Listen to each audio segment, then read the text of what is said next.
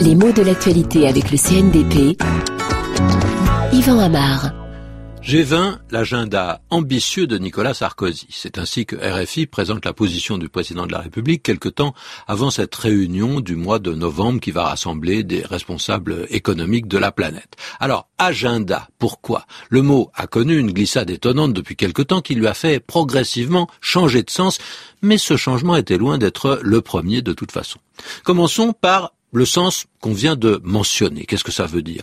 Ce n'est pas si éloigné en fait de celui de programme. Il s'agit de savoir quels sont les buts que la France qui présidera cette prochaine réunion du G20 proposera aux autres pays l'agenda ambitieux de Nicolas Sarkozy, c'est bien ça que ça veut dire. Alors le mot s'apparente un peu à ordre du jour. De quoi va-t-on parler? Quel problème va-t-on mettre sur la table? Mais le terme d'agenda va plus loin que ça. Il s'agit d'envisager les actions qui pourront permettre de résoudre ces problèmes et aussi de les classer par ordre d'importance et puis d'en envisager la succession. Ceci d'abord, ensuite cela, etc. Alors, comment un agenda peut-il être ambitieux? Bah, simplement en s'attaquant à des problèmes importants.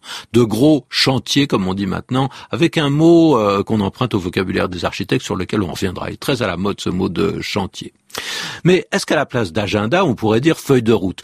Pas vraiment parce que ça a un côté plus militaire, plus martial. La plupart du temps, quand on parle de feuille de route, c'est qu'on se place dans la position d'ordonner quelque chose, ou tout au moins de donner une mission à quelqu'un ou à une assemblée. On se met dans une situation de pouvoir. Et même si la France préside la prochaine réunion du G20, ce n'est pas elle qui commande, il s'agit d'une conférence, chacun peut avoir la parole, on est là pour discuter et pas pour obéir à celui qui préside.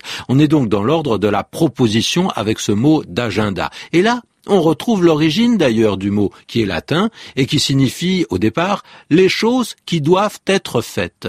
Un sens assez souple, hein. ce qui doit être fait, ce qui est sur le point d'être fait, ce qui est destiné à être fait, susceptible de l'être. Voilà une façon assez particulière de voir le futur proche qui est un mélange intime de deux notions pourtant contradictoires, le volontarisme et le fatalisme. Seulement l'aspect impératif du mot agenda l'a assez vite emporté. Revenons à son évolution.